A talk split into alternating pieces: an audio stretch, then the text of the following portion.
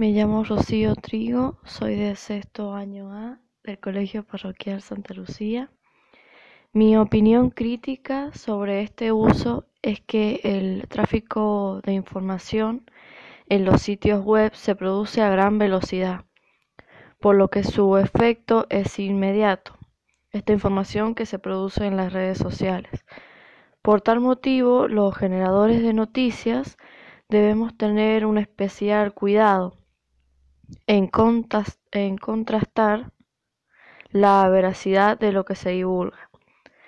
En el auge de las redes sociales, en nuestra vida cotidiana, se destaca una tendencia creciente, lo de compartir información de contenido dudoso o falso, en el que se viraliza rápidamente por las diversas plataformas virtuales, sin verificar si esta fuente es falsa o no. El objetivo primordial es eh, desprestigiar la imagen de las personas públicas, instituciones, empresas o cualquier ciudadano común y obtener con ello ganancias con el número de visitas, con la reproducción de los denominados fake news.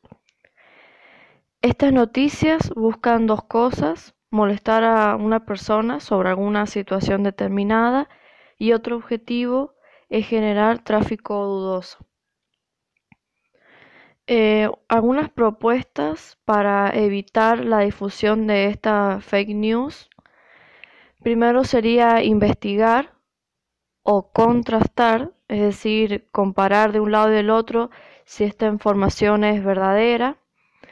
Eh, así seremos usuarios informados y responsables, comprendiendo el contexto eh, lo, segundo sería considerar que existen usuarios más influenciables, es decir, que quienes no están debidamente informados tienden a ser más fácilmente engañados.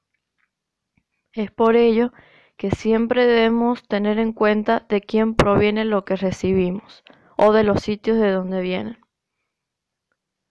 La tercera clave sería que las redes sociales son los principales canales de viralización, debido a la rapidez y a la facilidad a la hora de compartir el contenido.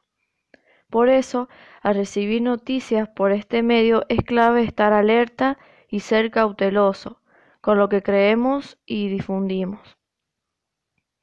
Mi opinión sería que si bien la fake news existen desde hace muchos años, pero este último tiempo se han convertido en un fenómeno que gana cada vez eh, más protagonismo en el mundo virtual. Sin embargo, es posible evitarlos siendo usuarios informados y astutos. Esta es mi opinión de cómo evitar em, estas fake news y el uso incorrecto de las redes sociales.